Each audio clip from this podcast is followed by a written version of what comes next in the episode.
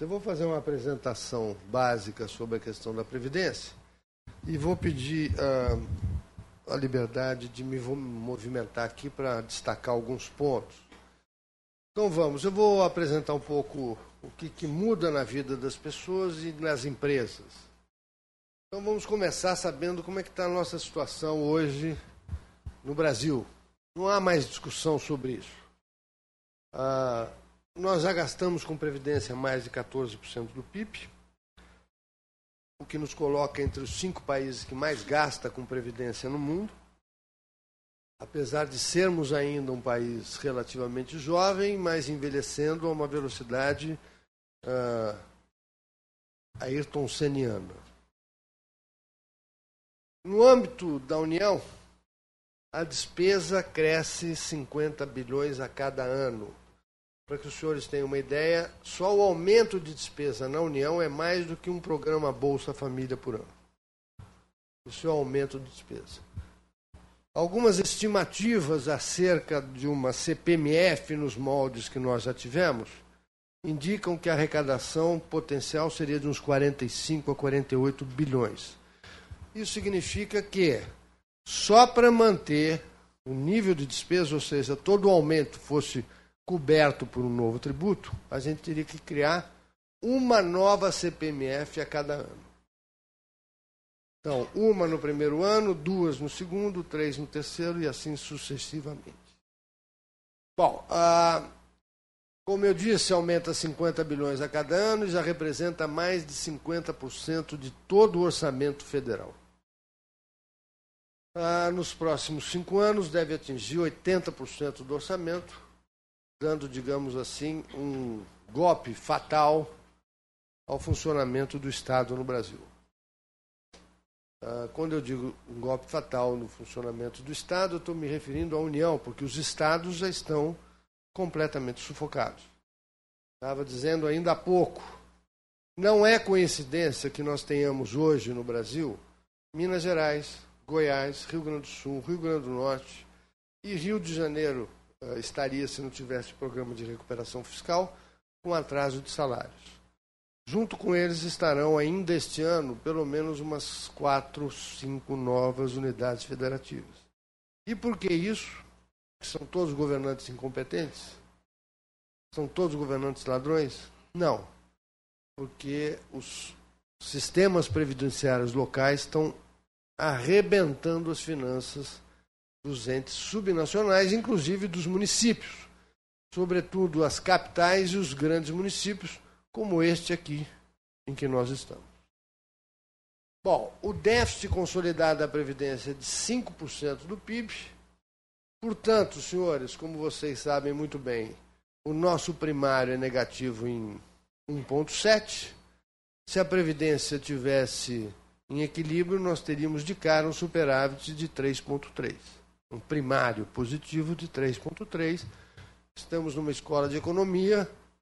Eu imagino que a macro aqui não seja uma macro muito heterodoxa. Isso significa que temos um, um primário de 3,3 positivo, ter impactos bastante relevantes na curva de juros, no custo do investimento, uh, na vida das pessoas, no emprego dos trabalhadores e na atividade das empresas. Mas o nosso problema previdenciário não é apenas uma questão fiscal, é uma questão de justiça.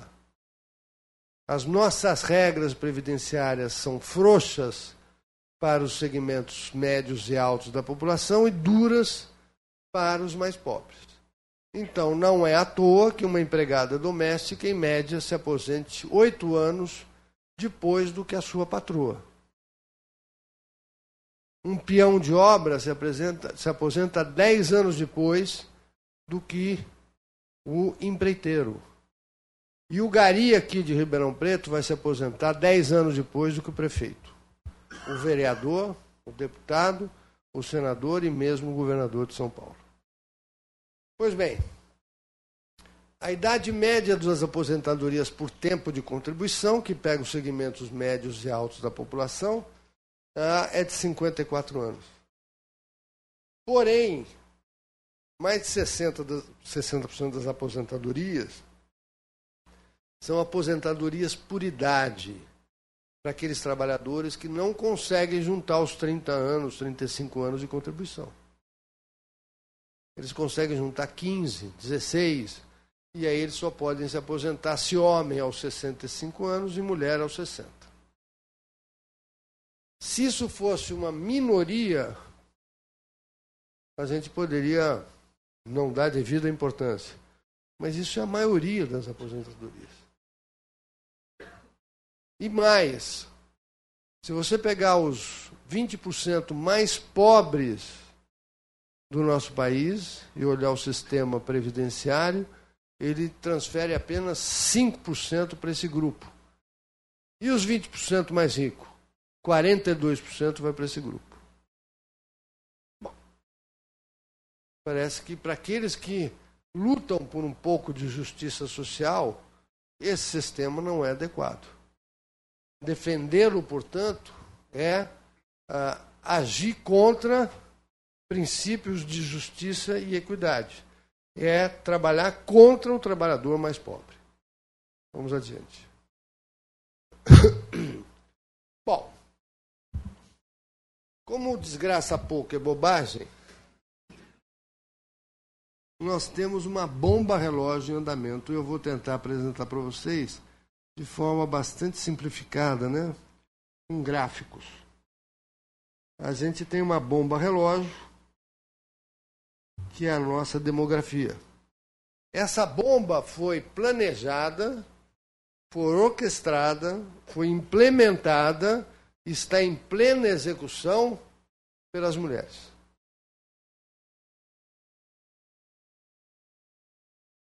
As mulheres fizeram uma revolução no país silenciosa. Elas, de repente, decidiram que não iam ter mais filhos. A gente nem se deu conta. Mas o fato é que, para aqueles que, como eu, nasceram na década de 50, as nossas mães, em média, tinham seis filhos. E hoje, uma mulher em idade reprodutiva, ela tem, em média, 1,78 filhos. Como precisamos de dois para fazer um, se a taxa de fecundidade é inferior a dois, a população começa a cair. E é o que vai acontecer em breve. Então, já na década de 30, a população total do Brasil vai começar a declinar. Bem, ao contrário do que se imaginava quando eu era estudante, discutia-se à época, nas faculdades de economia, Brasil afora, aquilo que se chamava de explosão demográfica. O temor é que o Brasil pudesse chegar a uma população de 400, 450 milhões de brasileiros. Pois bem, vamos ficar muito longe disso. E hoje o que se começa a discutir é a implosão demográfica é a incapacidade do país gerar brasileiros em número suficiente para manter minimamente equilíbrio geracional. Eu vou mostrar um pouco isso para vocês, tá? Uh, eu decidi uma coisa na vida: se aprovar a reforma ou se não aprovar a reforma, eu nunca mais vou querer saber de previdência. Eu já estou há muito tempo estudando previdência. Agora só quero saber de demografia é uma ciência espetacular, maravilhosa, e não tem, digamos assim, os debates insanos e baixos que o tema fiscal e previdenciário tem me submetido. Pois bem, senhores, ah, o Brasil, que era um país jovem, em muito pouco tempo será um país de velhos.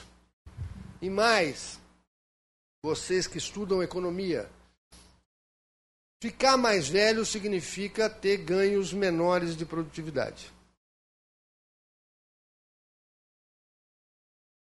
Só que nós vamos ficar mais velhos que os nossos concorrentes, o que nos coloca um desafio enorme em termos de inserção internacional. Ah, como eu não quero fazer ninguém chorar, eu não trouxe a parte de produtividade aqui. Se eu trouxesse, não sei se eu ficar. Ah, os jovens aqui talentosos, bem formados, iriam imediatamente pedir um visto para a Austrália, Nova Zelândia, Estados Unidos, Canadá, embora logo para falar: aqui eu não fico, não. Mas eu não, não tenho essa intenção, eu quero que vocês fiquem. Bem, então vamos olhar um pouco como é que é a demografia no Brasil, essa bomba relógio. Mas antes disso, eu vou dar algumas informações adicionais sobre os regimes próprios que afetam os, a União, estados e municípios. E senhores, esses são dados realizados, 19 é projeção. Ah, eu quero ah, chamar a atenção do que, que ocorre com o resultado financeiro, ou seja, o déficit anual consolidado de estados mais Distrito Federal, que em apenas quatro anos, de 2015 a 2019, passará de 60 bilhões para 144 bilhões, espantoso crescimento de 137%, uh, que é um ritmo para lá de chinês.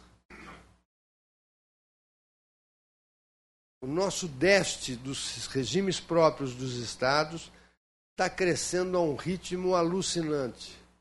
Algo como 7 a 8% real todo ano. Não há ente que possa resistir a isso.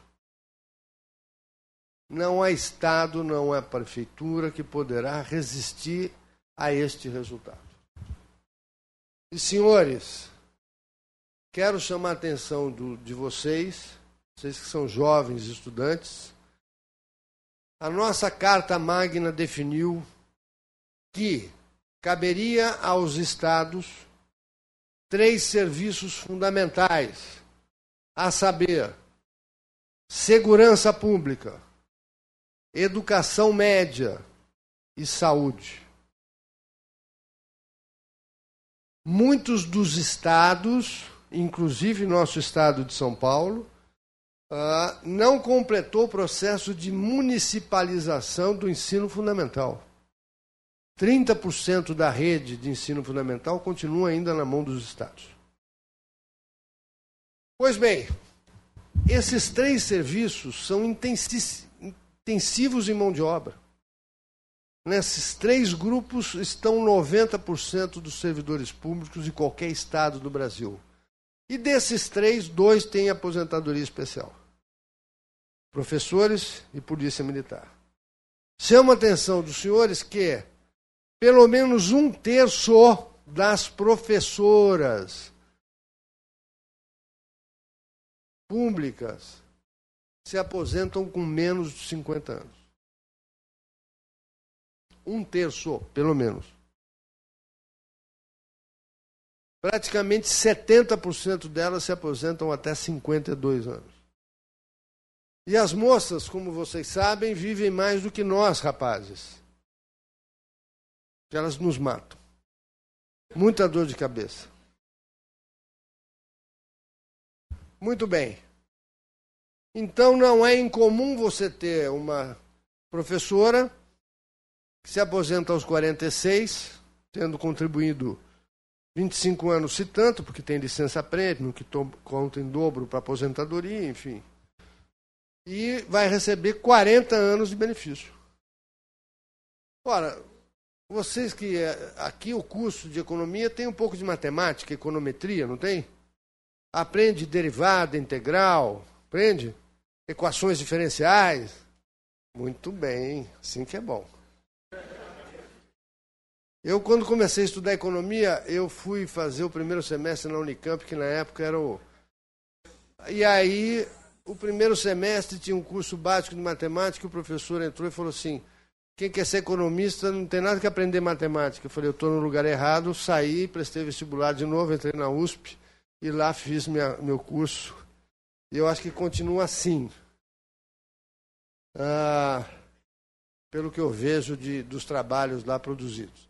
Eu torço para que, que não tem nem déficit da Previdência. Então... Eu ontem comentei num programa que voltaram a falar sobre isso. Eu falei, é, inclusive, outro dia foi visto Elvis Presley numa ilha no Pacífico Sul e tal. O homem não chegou na Lua.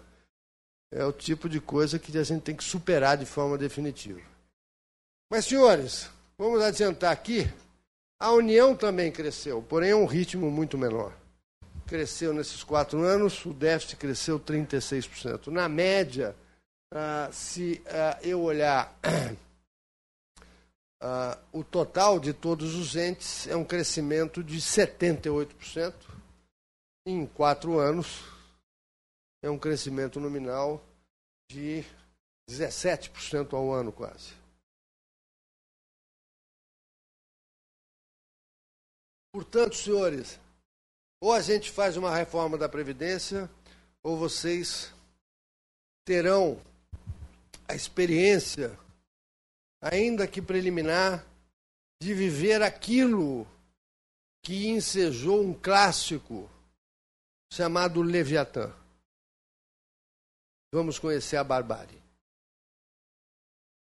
E aqui eu não brinco, não. Se um Estado é incapaz de prover minimamente segurança pública, saúde e educação, nós estaremos na barbárie. Muito bem, vamos adiante. Vamos agora olhar um pouco aquilo que tem me fascinado.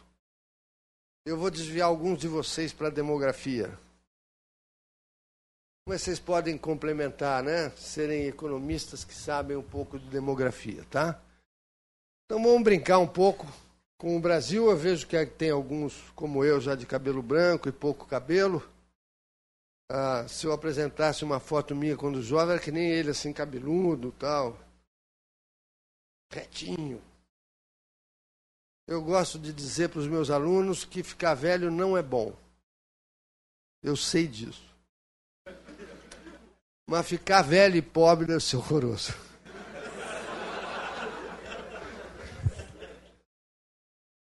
Qual é a escolha que o Brasil está fazendo? Exatamente essa nós estamos escolhendo de forma bem reiterada sermos velhos e pobres. Não vai ser bom. Mas vamos ver a demografia. 1980. Aqui, se eu perguntasse para vocês, pedisse quem nasceu antes de 1980, levanta a mão. Vão aparecer os dois ou três só. Chega. Pois bem, em 1980, esta era a situação resumida da demografia brasileira. Nós tínhamos 45 milhões de crianças, tínhamos 66 milhões de adultos, muito concentrado na faixa de 20 a 30 anos, e tínhamos apenas 7,2 milhões de idosos. Em demografia e também na área previdenciária, é possível, existe um, um, uma estatística chamada razão de dependência demográfica, cujo inverso me dá essa estatística aqui, a quantidade de ativos que financia cada um dos inativos. Então, neste momento, nós tínhamos 9,2 ativos para cada um dos inativos. Então, o peso sobre cada um dos trabalhadores para financiar o sistema previdenciário era baixinho. É que nem carregar caixão. Nove para carregar um caixão não tem problema. Todo mundo carrega. Mesmo defunto pesado, a gente aguenta. Nove? Muito bem. E por que, que eu escolhi 80? Porque ele é um ponto, vocês vão ver aqui distante na minha estatística. A próxima estatística é agora, 2020. Nós estamos a um ano de 2020. O número de crianças caiu ligeiramente. O número de adultos mais do que dobrou. Eram 66 e agora seremos 138 milhões. Mas o número de idosos multiplicou por 4. Isso fez com que esta razão caísse para 4,7. Agora ficou mais pesado carregar. Senhores, para aqueles que, como eu, vivemos os 80, De lá para cá passou assim, né? Foi rápido, parece que foi ontem. Quando eu olho 40 anos para frente, parece que é muito distante, mas vai passar rápido também. E como é que seremos em 2060, que é o último ano de projeção do IBGE? Por favor. 2060. Olha o número de crianças, senhores. É quase a metade do que era nos anos 80. O número de adultos terá diminuído. Lembra? Era 138 milhões. Vai cair para 116. Perderemos 20 milhões de braços e mentes disponíveis para produzir riqueza. E o número de idosos terá multiplicado por 3. Isso fará com que haverá apenas 1,6 ativo para financiar cada inativo. Eu tenho uma neta, se chama Clara, pequenininha, e eu brinco muito com ela. Outro dia eu disse para ela, Clarinha, quando você for uma moça já, depois estudar, estiver trabalhando, você vai ter um velhinho para chamar de seu. Vai ser esse caso aqui, ó. Ela olha assim, como assim, vovô? Eu falei, é, você vai ter um velhinho para chamar de seu. Por quê? Será apenas 1,6 ativos para financiar cada inativo. Pergunto a vocês, qual deverá ser a carga tributária sobre esta moça? As milhões de clarinhas espalhadas pelo Brasil, e Rodrigos, e Robertos, enfim, milhões de brasileiros em idade ativa, para financiar essa situação. Pergunto a vocês: a deserção social será uma possibilidade factível? Migrar do país será uma alternativa? Já é. O Brasil já é exportador líquido de mão de obra. Diferentemente do que ocorreu nos anos 80, onde exportávamos mão de obra desqualificada, hoje o Brasil exporta mão de obra qualificada.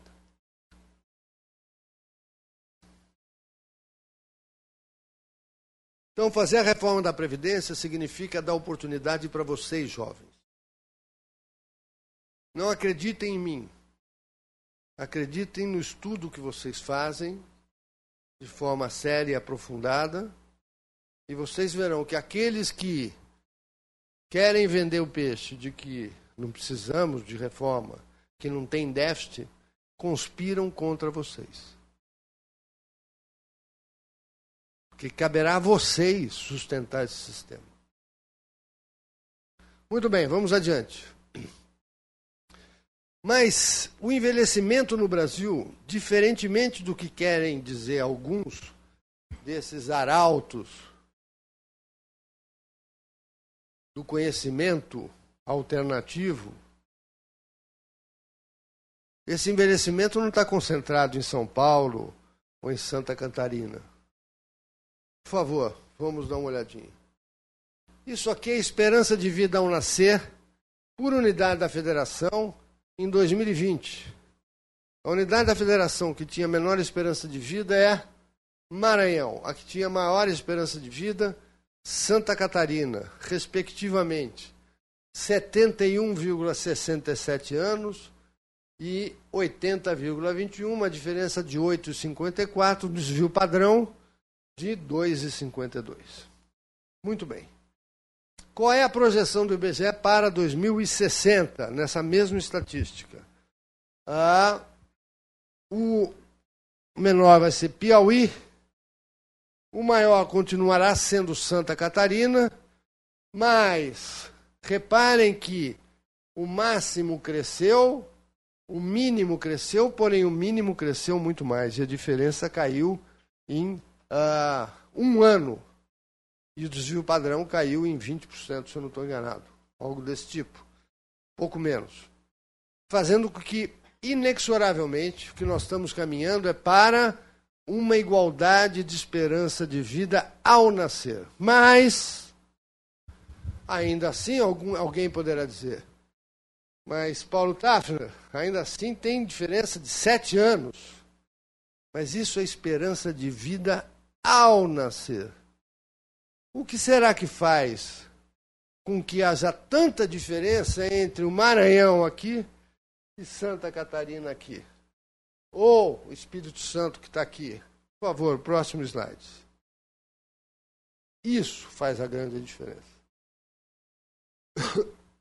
Isso, senhores, é a probabilidade de que um nascido vivo não complete o primeiro ano de vida. Senhores, olhem lá o Espírito Santo ou Santa Catarina. A probabilidade de não completar o primeiro ano com vida está na casa de 8%. E no Maranhão, Rondônia, Amapá, está na casa dos 20%. É quase três vezes mais.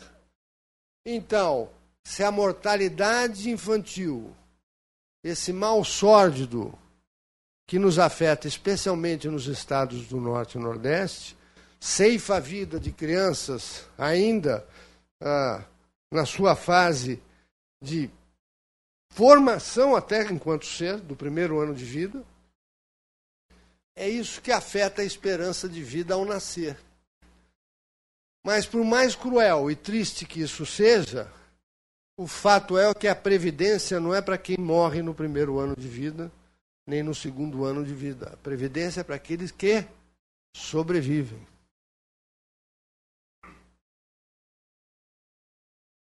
Fazer ou não fazer a reforma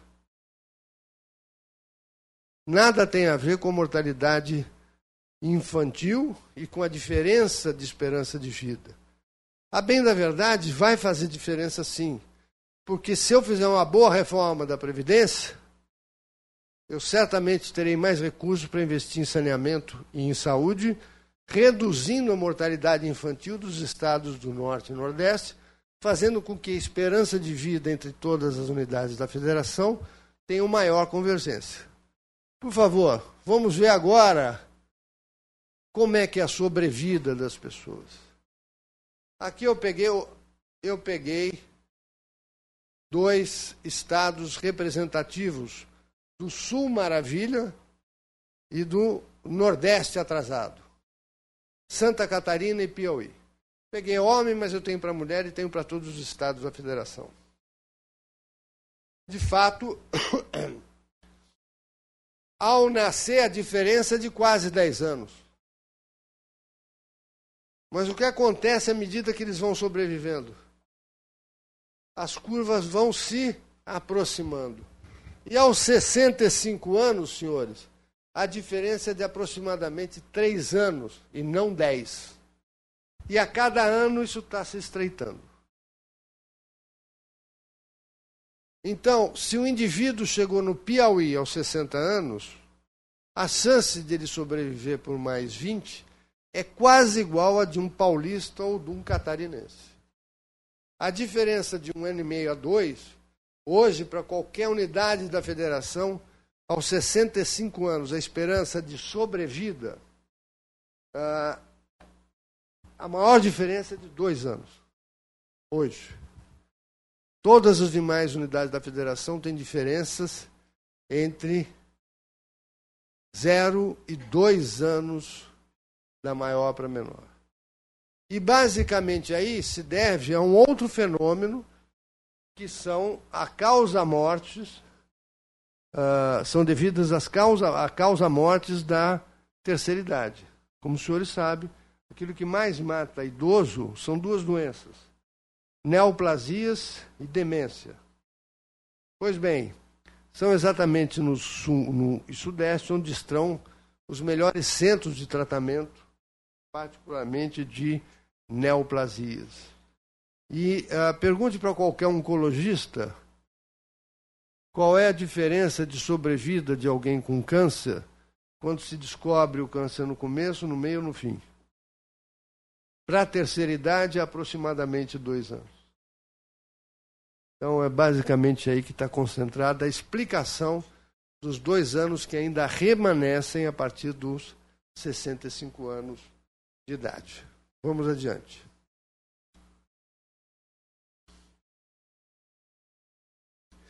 Brasil, em perspectiva comparada. Agora é o seguinte: estamos só olhando o nosso umbigo. Como é que é? Estamos envelhecendo, vamos fazer isso, vamos fazer aquilo, muito bem. Mas agora vamos colocar o Brasil em perspectiva. Então, por favor. Eu peguei os dados, para quem quiser, vá lá e procura, the United Nations, essa uh, Population Division. Tem aqui o, o prospecto mais recente de 2017. Você tem para todos os países do mundo, tudo quanto é estatística demográfica. O que eu fiz foi associar a percentagem de idosos com a idade mediana da população. Eles têm esses dados desde 1950 e projeções até 2100. Se você pegar a projeção para o Brasil até 2060 e comparar com a do IBGE, eles estão totalmente aderentes. Por isso eu usei para as comparações a base de dados da, uh, da ONU. Em 1950, eu só peguei aqui no gráfico 100. Senão ia ser uma mancha de bolinha aqui, cada bolinha é um país. Ia ser uma mancha de bolinha, não dava para ver nada. Já está difícil de ver. Mas eh, esses 100 países representam 97% da população mundial. Então, eu estou falando basicamente do mundo. O Brasil, em 1950, era o 26 mais jovem país desse, dentre esses 100 países do mundo.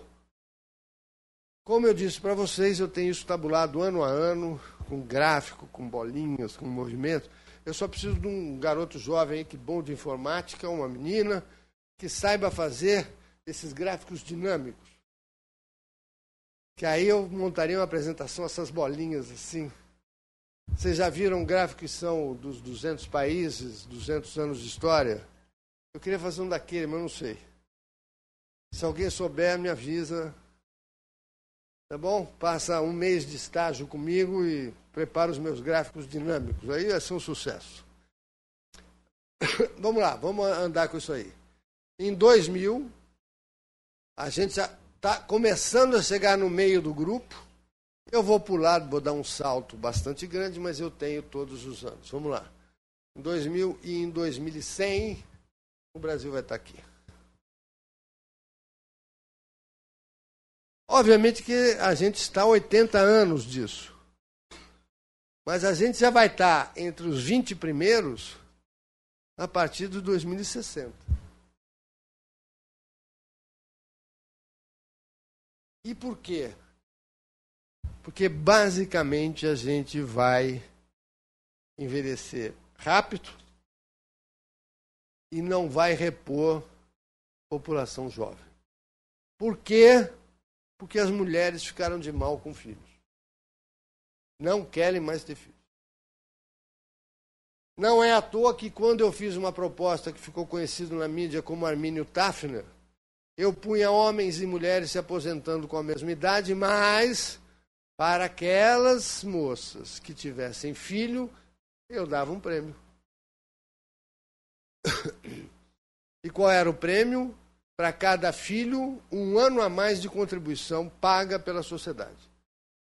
Disseram que eu fui muito duro, poderia ser dois. Hoje eu estou convencido, pode ser três. Porque a gente quer filho no Brasil. A gente quer criança. Para cada filho, três anos a mais de contribuição. Olha, começa a fazer um leilão, né?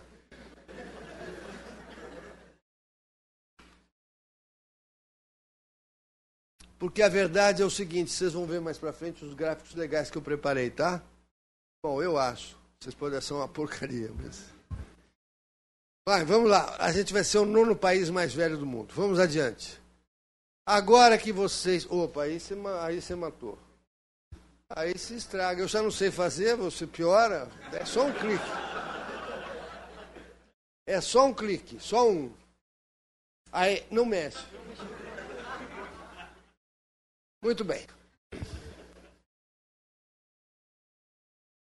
Aqui, senhores, eu peguei uma estatística demográfica que é crucial segundo todos os demógrafos. Quando num grupo populacional a percentagem de idosos é até 10%, o país é jovem. Entretanto, quando é 30% ou mais, é um país envelhecido. O que, que eu fiz? Para aquelas duas centenas de países, eu calculei qual foi o tempo em anos necessários para que o país saísse de 10% para 30% de idosos. E o que encontrei. Olha lá, senhores. Bélgica demorou para sair de 10 para 30 162 anos. A Suécia, 158. Mas aí vão dizer, ah, você só está pegando os países europeus, escandinavos, tá bom. Vamos pegar o Canadá, o Canadá está ali, 114. A Alemanha, 90. Mas vamos pegar aqui, ó, Equador, 71 anos. Vamos pegar o Peru, 68 anos. Vamos pegar o Chile, 59 anos. E o Brasil, 48. Nós já estamos na segunda década. Ou seja, senhores, daqui para frente, se filmasse assim plateias, a gente ia ver que, diferentemente do que temos aqui, ia ter muito mais gente de cabelo branco, mais barrigudinho, mais curvadinho. Então, meninos e meninas, aproveitem por enquanto. Que logo, logo o mercado vai ser só de quarentão. É isso. Não vai ter mais rapaziada. Poucos jovens, lembram? 20, 20 e poucos milhões de crianças. Portanto, é isso que vai restar no grupo social, uma quantidade pequenininha de crianças e jovens no Brasil. Vamos adiante. Bem, dito isso, eu já dei as justificativas para uma reforma. Então vamos entender, obviamente que se eu ficasse falando da proposta, a gente poderia falar horas e horas, tem inúmeros detalhes para quem já se deu o trabalho de olhar a PEC. A PEC tem 30 páginas, uh, tem bastante coisa, muitos detalhes. Eu vou trazer as principais mudanças propostas pela PEC, depois a gente eu vou fazer algumas ilações acerca dos impactos da proposta caso ela venha a ser aprovada. Vamos adiante.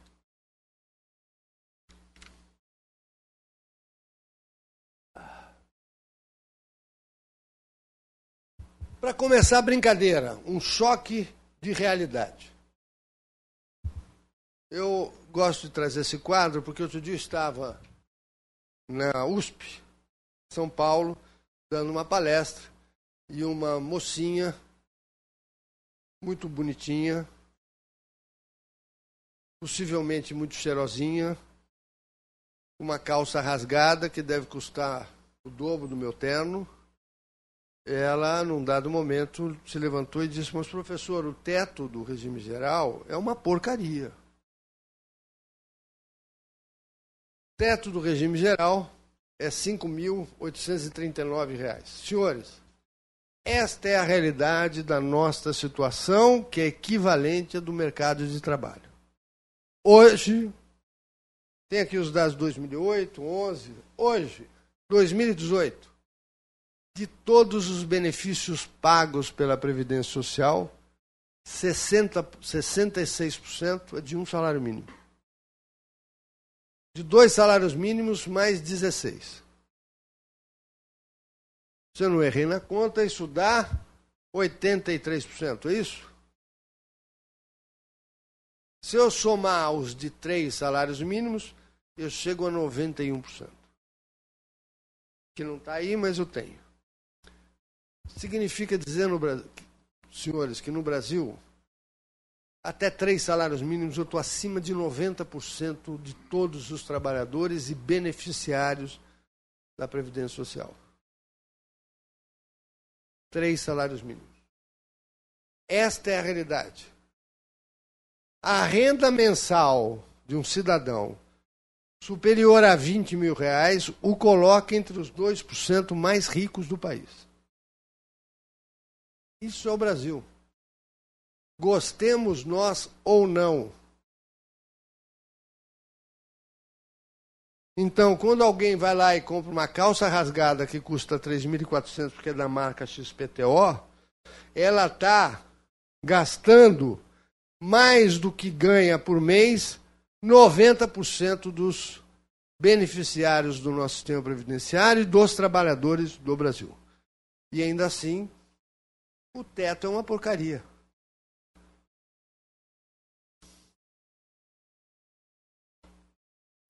Vamos em frente. Então, diante desta realidade, o que, que é a proposta? Primeira coisa, estabelece uma idade mínima que, convenhamos, não é exagerada. Uh, 65 anos para homem e 62 para mulher, e exige-se, passa a se exigir, 20 anos de contribuição. No caso do rural, o homem já é 60 anos, eleva uma mulher que hoje é 55 para 60 anos, e passa a se exigir daqui para frente 20 anos de contribuição. É uma contribuição diferenciada no igual do trabalhador urbano.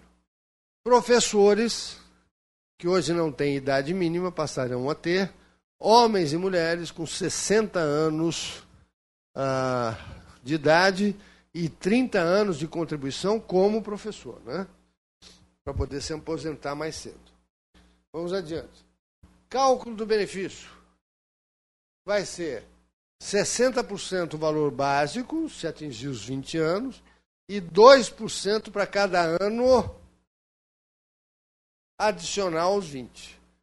Significa dizer que para você ter uma taxa de reposição de 100%, você terá que contribuir por 40 anos. Então, se eu contribuir 40 anos em cima de 4 mil reais, então eu passaria a receber de aposentadoria 4 mil reais, desde que eu tivesse 65 anos de idade e 40 anos de contribuição. Tudo bem? Bem, vamos adiante. Para servidores públicos, regra geral 65, 62, que é igual, com pelo menos 20 anos de contribuição, e também professores igual do setor privado. Devo salientar que na PEC também acaba com todos os penduricários. Por exemplo, licença-prêmio não poderá ser contado em dobro, como é comum hoje no serviço público. Vamos lá. Bom, as regras de aposentadoria e pensão permanecem as mesmas para os que já recebem o benefício ou já cumpriram os atuais requisitos. Então não mexe em direito adquirido. São propostas três regras de transição para aposentadoria por tempo de contribuição no regime geral e uma única regra de transição para os regimes próprios, que é basicamente a idade. A idade que vai aumentando progressivamente uh, para homens e mulheres. O segurado poderá escolher qual é a regra de transição que ele vai utilizar para se aposentar. Basicamente, aqueles que estão há 10 anos ou menos de se aposentar vão ter regra de transição. Quem está mais tempo vai para a regra definitiva, que é aquelas que eu estabeleci. Eu não, eu retratei. Ah, policiais. Ah, vamos ter policiais e agentes penitenciários, ambos com uma idade mínima de 55 anos, hoje não tem idade mínima, 30 e 25, a mesma coisa aqui, Tempo de exercício no cargo 20 e 15, aqui 20 anos para homens e mulheres. E aí tem uma separação que é para aqueles, antes de implementação do regime de previdência complementar, a remuneração vai ser pelo último salário, ou seja, a integralidade. Após a implementação, é o mesmo critério do regime geral, e os entes terão dois anos para criar obrigatoriamente o regime de previdência complementar.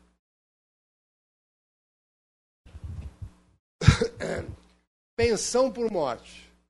Ah, talvez os senhores não sabem, mas o Brasil é o único país do mundo para o qual uma viúva, se não tem filhos, ela recebe 100% do benefício que seria devido como aposentadoria ao seu marido, que morreu, e se ela tiver filho, também 100%.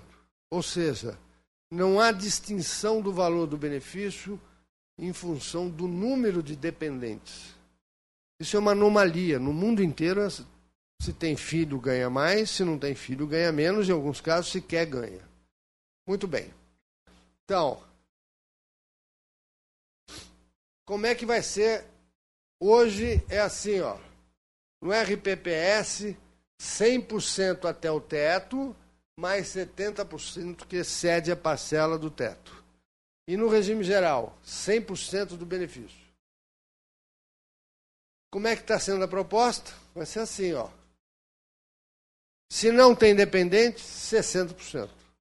Se tem filho, 10% para cada filho até o limite de 4 e prefazendo 100%. É uma regra razoável. Em muitos países do mundo, por exemplo, o benefício básico de pensão é menos de 50%.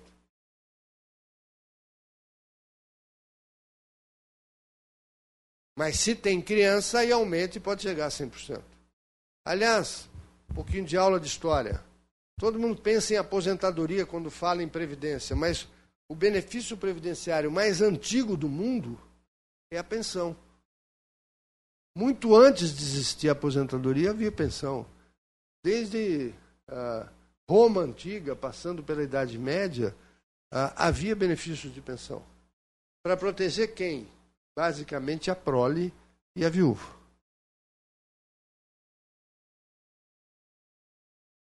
E o benefício era maior se tivesse mais crianças.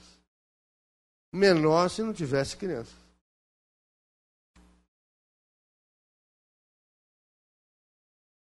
Em muitos casos, se a viúva não tivesse filho, ela recebia um benefício, em pouco tempo, e depois ela que se virasse para arrumar um marido. Porque o fundamento da pensão era para proteger a prole. Muito bem. A outra coisa é que nós vamos ver diz respeito à acumulação. Hoje, senhores, na legislação brasileira é possível se acumular vários benefícios. Eu sempre cito isso. Ah, a lei autoriza a acumulação de dois, três, quatro, até seis benefícios. Uma pessoa pode ganhar Seis benefícios. Eu conheci uma senhora, está velhinha, daqui a pouco ela vai morrer. Está velhinha. Mas ela recebia seis benefícios: três aposentadorias e três pensões. O total de recebimentos dela era próximo de 100 mil reais. Ela achava um absurdo, mas ela tinha direito. É só no Brasil que acontece isso. Então agora acabou.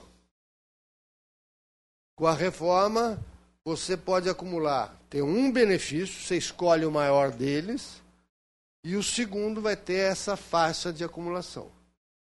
Do segundo benefício, seja ele quanto for, por 10 mil reais, não importa.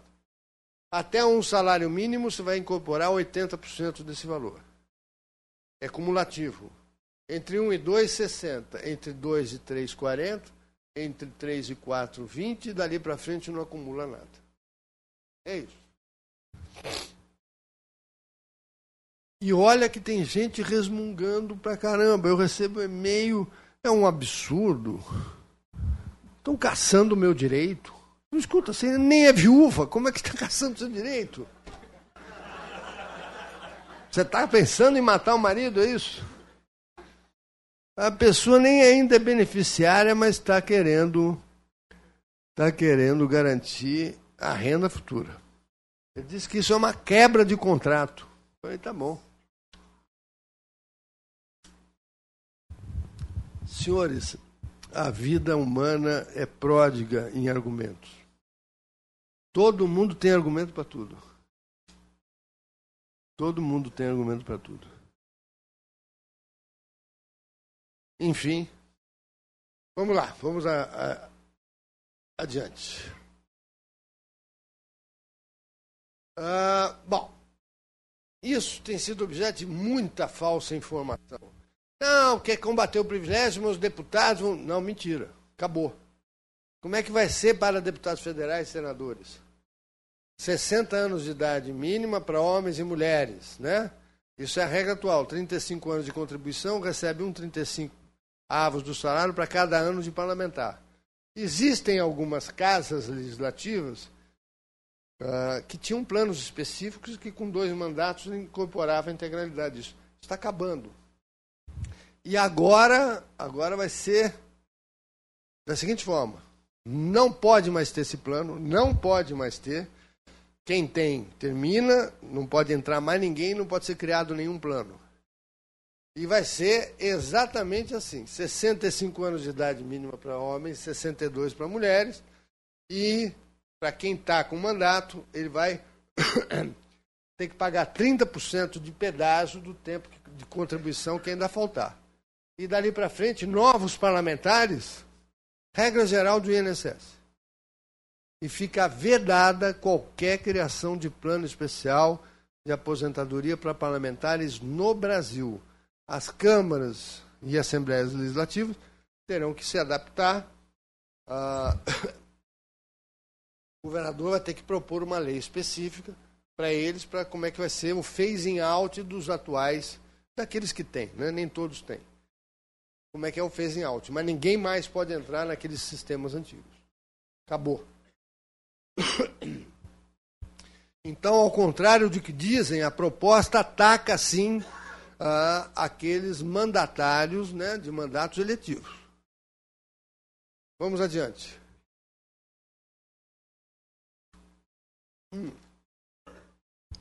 E esse é um ponto que está gerando muita polêmica, que é o BPC, benefício de prestação continuada, que é um benefício assistencial, ah, que hoje as pessoas recebem a partir dos 65 anos, homens ou mulheres, eles recebem a partir de então um salário mínimo. A proposta que o governo fez foi antecipar o benefício a partir dos 60, um valor fixo de 400 reais, obviamente que isso corrigido monetariamente todo ano, e a partir dos 70 um salário mínimo. Ele antecipa ganhando menos, e postecipa uh, ganhando mais somente aos 70 anos.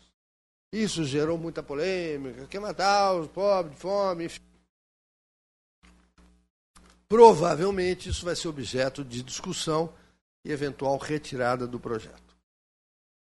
Eu, pessoalmente, eu acho que dá para desenhar um pouquinho diferente disso, antecipando aos 62 e postecipando aos 68, com valores progressivos, de modo que nem aumenta a despesa, nem reduz a despesa, mas isso faz com que o bem-estar desses trabalhadores são aqueles desqualificados, que não têm mais emprego a partir dos 55, 56 anos, alivia muito a condição de a ausência de trabalho dessas pessoas. Bem, ah, os impactos estão aí.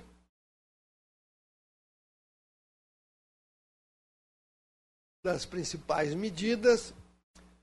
Aqui, assistência fásica, ela, o, o impacto dela é 30 bilhões.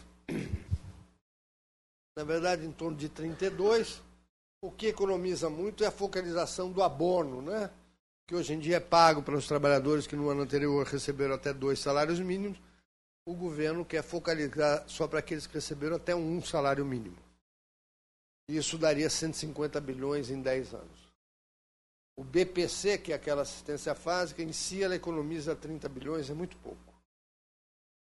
E aqui eu já ajustei das Forças Armadas, os números eram maiores, eu ajustei porque eu já considerei o plano de cargos dele que tiveram.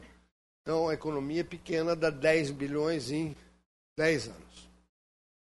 Vamos adiante, que estamos chegando ao final. Alguns impactos previsíveis da reforma. Agora, o que, que eu estou uh, prevendo que, uh, se a reforma for aprovada, nós vamos ter? Vamos. Lembra que eu falei que eu fiz uns gráficos bonitinhos? Esse é um deles. Isso aqui é o um impacto na vida laboral. Isso são os eventos importantes na vida de um homem. Frequência escola, atividade econômica, aposentadoria e morte. É a história de uma vida. Então vamos lá, isso é bom. Ó. Se você pegar esta aqui, ó, com os dados do censo de 80, por exemplo, a frequência escola, que é esse azul, ele era assim, ó, bem baixinho. É uma vitória da sociedade brasileira. Estamos mantendo as crianças na escola, tem que melhorar a qualidade. Bom, com a reforma, o que, que vai acontecer? Está vendo? Essa verdinha é aposentadoria. Tem um momento que cruza aqui com atividade. Como as pessoas vão ter que trabalhar mais tempo, portanto, menos pessoas vão se aposentar mais cedo, que vão ter aposentadorias por invalidez, ainda o resíduo daqueles que estão em transição. Então, isso deve se deslocar para a direita. Então, daqui 10 anos, quando for feito não o censo de 20, mas o de 30, e comparar com esse gráfico, esse gráfico vai estar deslocado para cá. Tudo bem? Vamos adiante. Bom, esse olha como é complicado. Ó. Tem muito mais curva, muito mais evento importante. Então, o que, que tem aí com a mulherada? Nós temos frequência escola, atividade econômica, aposentadoria, casamento, maternidade e a morte. E por que, que eu pus esses dois eventos? Porque durante muito tempo se argumentou que as moças, ao casarem, eram retiradas do mercado de trabalho. Quando você analisa não parece ser verdadeiro mais. No passado, você pega os censos de 70 e 80, isso acontecia. Casamento subia, atividade laboral despencava. Não parece mais ocorrer isso. Não parece. Então, o casamento já não afeta mais a participação da mulher no mercado de trabalho. Tudo bem? Mas, ah, o que nós estamos estudando agora com mais profundidade é a maternidade. A maternidade no passado afetava, até os anos 2000, afetava a inserção da mulher no mercado de trabalho. Hoje em dia parece que está afetando menos, mas afeta a renda da mulher no mercado de trabalho. Ou seja, lamentavelmente no Brasil, as mulheres, quando tornam-se mães, na média, perdem remuneração. Essa é a razão pela qual, na minha proposta, eu ia compensar a mulher por isso. Esse é um custo da sociedade. E premiar a mulher porque ela está fazendo, está trazendo a nós um bem precioso. Qual é o bem precioso? Um brasilino. Trouxe dois brasileiros? Mais prêmio. Três? Mais ainda. Então está trazendo coisa boa, que é criança, e e nós compensaríamos pelo fato de que ela tem perda uh, de renda na média no mercado de trabalho.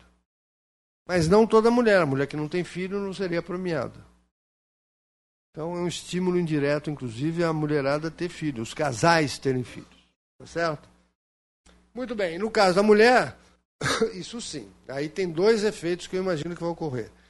Este aqui, ó, deslocar para frente, o cruzamento de atividade econômica e a aposentadoria também vai ser postergado, mas eu tenho a impressão que a taxa de participação feminina no mercado de trabalho vai subir um pouco.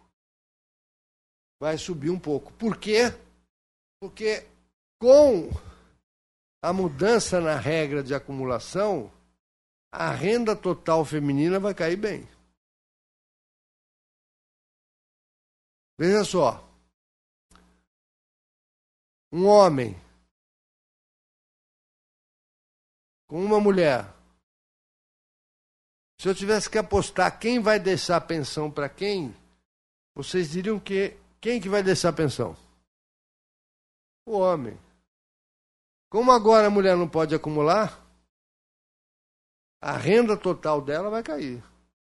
Para compensar isso, ela vai ter que se inserir mais no mercado de trabalho.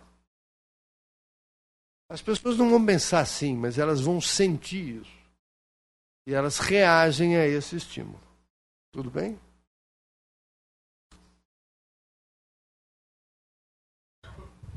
Bom, a outra coisa é a taxa de contribuição previdenciária. Essa é a curva de contribuição previdenciária dado do censo demográfico. Então, a curva é crescente, né, com a idade, aí fica mais ou menos estável, a partir dos 40 e pouco começa a cair. Isso vai ter que se deslocar para a direita. Ou seja, as pessoas vão, de alguma forma, uh, ficar mais tempo no mercado de trabalho, contribuindo mais tempo para poder preencher os requisitos para aposentadoria. Então, a taxa de contribuição vai aumentar.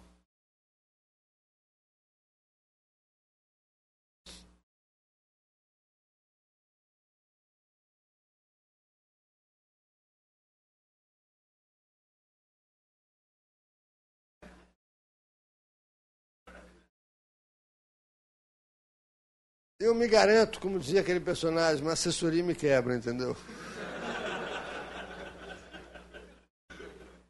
Brincadeira.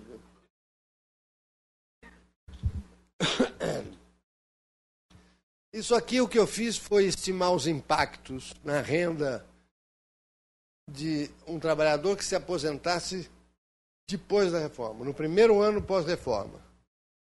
Obviamente que em termos médios, quanto é que ele receberia de renda do, do sistema previdenciário sem a reforma e quanto é que ele vai receber de renda com a reforma. E é uma perda razoável.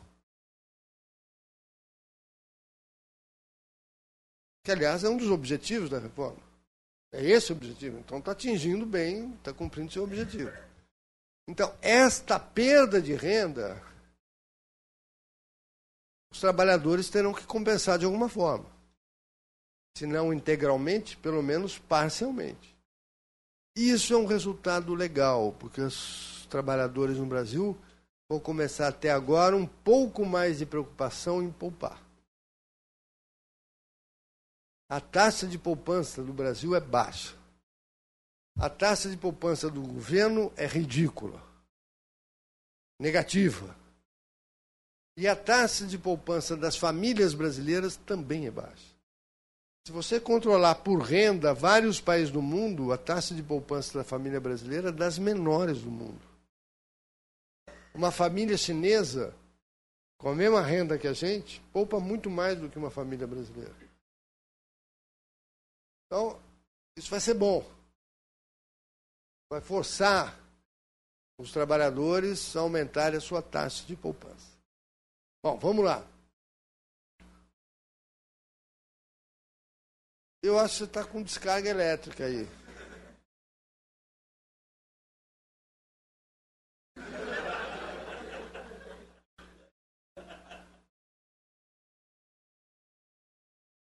Muito bem.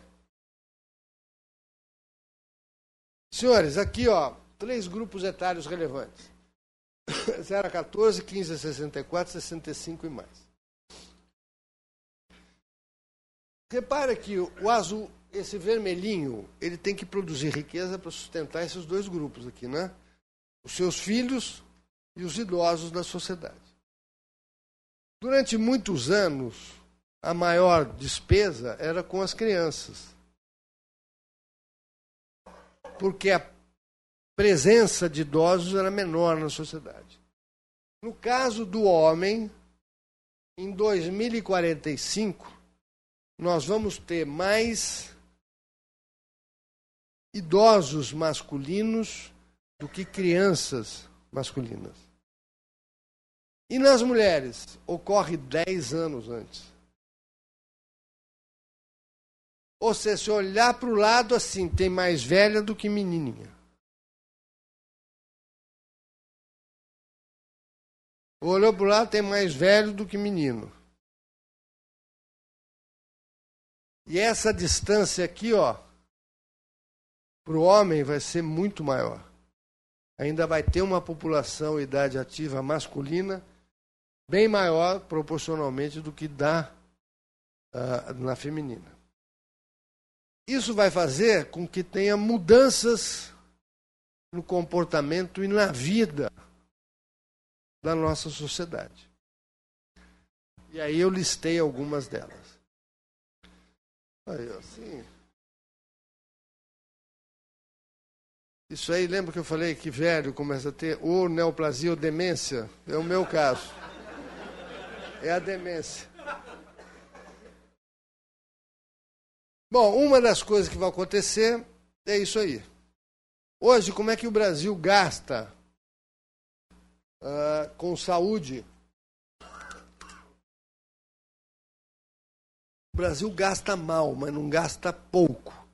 Se você olhar como proporção do PIB, o Brasil gasta mais ou menos o que gasta a média da OCDE. Ele gasta mais do que a Espanha, por exemplo, mais que a Finlândia, mais que o Japão.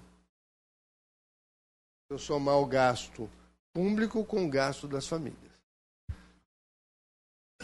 Mas, vamos lá. O que, que eu fiz? Isso vocês estão estudantes de economia. É o trabalho de pesquisa que, no linguajar popular da minha avó, poderia ser substituído por quem não tem cão caça com gato, não é isso? Nós, em economia, temos que fazer isso muitas vezes nas nossas pesquisas. Eu não tenho como saber qual é o custo exato médico por indivíduo no Brasil. Gostaria de ter. Que aí eu poderia, com microsimulações, aplicar mudanças demográficas e calcular. Eu não tenho isso. O que eu fiz foi levantar em quase três dezenas de planos e provedores de saúde como é que é a relação de custo que eles cobram para esses grupos etários que é basicamente assim que está estruturado o plano de saúde no Brasil. As faixas de cobrança são basicamente essas. Uma vez que eu apurei isso, eu consegui normalizar o custo de saúde por faixa etária. E aí. Não, não, volta lá, volta lá, desculpe. E aí o que eu fiz foi o seguinte: uma vez que eu normalizei, eu falei, bom, se eu mudar a demografia, que eu sei que vai mudar, o que, que vai acontecer com o custo de saúde no Brasil? Padronizei em 100. E em 2060, sem considerar qualquer custo adicional de ganho tecnológico, nada disso. Só por efeito demográfico, o custo de saúde no Brasil vai dobrar. Por quê? Porque na composição da população vai ter mais velho do que criança. Basicamente isso. E velho custa caro para a saúde. Então, senhores, se nós gastamos 8% do PIB com saúde, isso vai dobrar. Ora, nós vamos ter que arrumar um jeito de financiar isso porque nós vamos ter muito mais idosos cujo custo unitário por saúde é muito maior do que o custo de crianças. Se a gente não fizer reforma da Previdência, que vai consumir todo o orçamento, como é que a gente pode pensar em melhorar a saúde? Não tem possibilidade. Em 2060, eu já estarei falando com Deus mas vocês estarão vivos. Se não fizermos a reforma, não vai ter dinheiro para cuidar de vocês. Se está ruim a saúde hoje, imagina como será daqui 30 anos.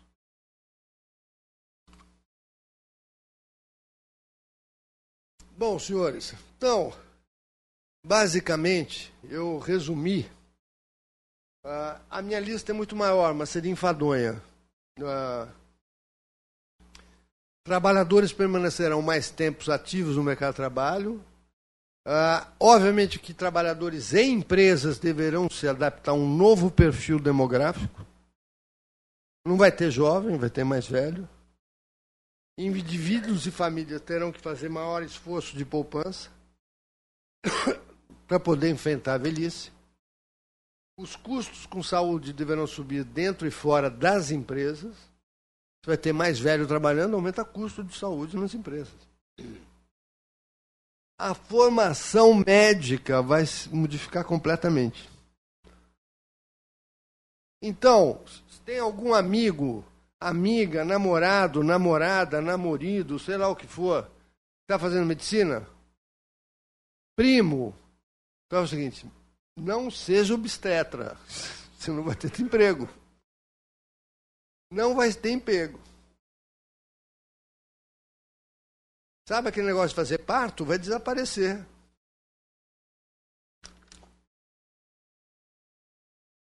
Bom, a explosão demográfica de idosos afetará os custos de saúde, aumento, a oferta de equipamentos profissionais e serviços.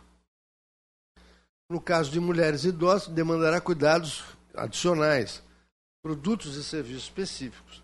Por quê?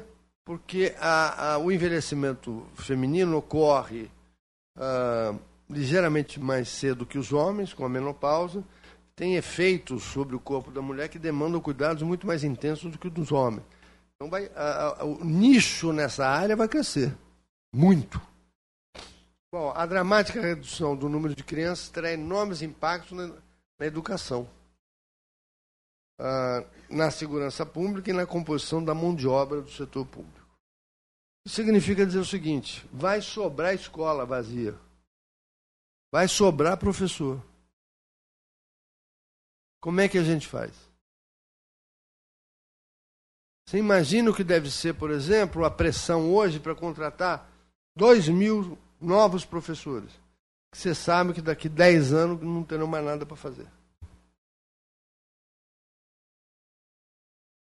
Isso vai ensejar uma série de discussões, por exemplo, sobre estabilidade no setor público. Como é que você vai ter mão de obra ociosa? Milhares e milhares espalhados pelo Brasil inteiro. Então, a demografia vai nos impor uma série de reformas que a gente ou faz por bem e planejado ou faz por mal. E fazer por mal é horrível porque os efeitos são deletérios para todo mundo. Vamos lá? Aí são as bolinhas, um pouco que eu estou pensando o que, que é positivo, negativo, mas pode ir direto, depois eu teria que explicar muito por que, que eu acho que tem, tem mais negativo do que positivo, que não vem ao caso aqui. Tem coisas que são neutras, tem positivo e negativo, mas algumas coisas são mais positivas, outro, outras mais negativas. É isso, muito obrigado. Espero ter ah, dado conta do recado. Um abraço.